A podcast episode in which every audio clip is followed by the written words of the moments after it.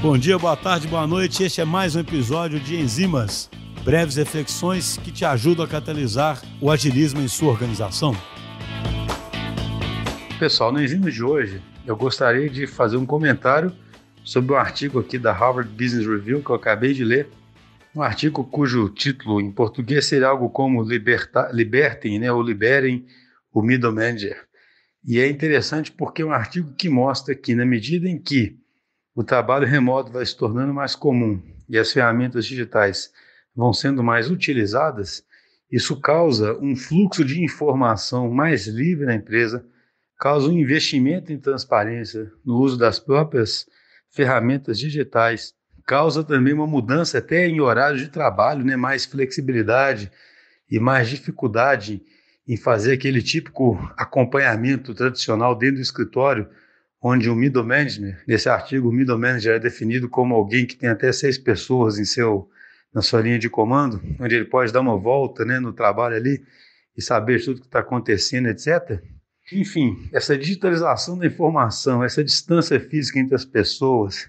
essa necessidade de mais transparência, justamente para as pessoas não estarem juntas, transparência esta muitas vezes obtida com as próprias ferramentas digitais, e ela torna mais evidente ainda uma necessidade de mudança de foco desse middle manager,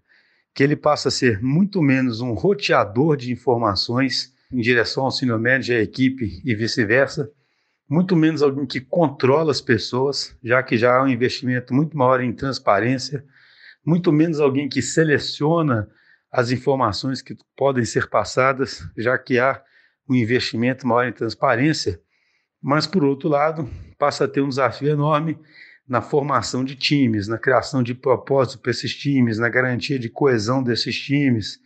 e na garantia de formação das pessoas individualmente, agindo como um coach, por exemplo. Então é interessante porque isso traz mais uma vez à tona mas para um viés diferente daquele que a gente sempre comenta aí da transformação digital, ainda que o digital esteja presente também, mas como que a própria reorganização da força de trabalho e o uso meio que, digamos assim, obrigado das ferramentas digitais, causando mais transparência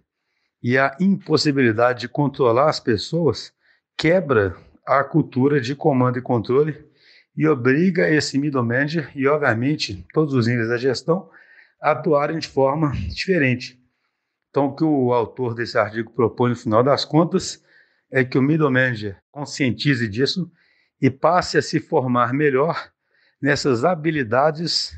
de comunicação interpessoal, de motivação e formação de times, de criação de propósito, de acompanhamento de carreiras, né, que mude a sua perspectiva, muito parecido com o que a gente sempre fala aqui, de ser muito mais um design organizacional, alguém com pensamento sistêmico.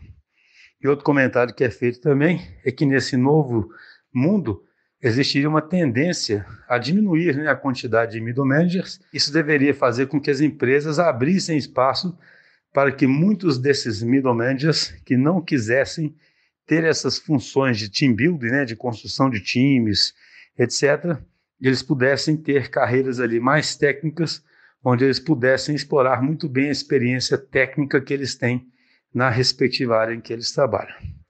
É isso, achei interessante trazer essa reflexão aqui de como que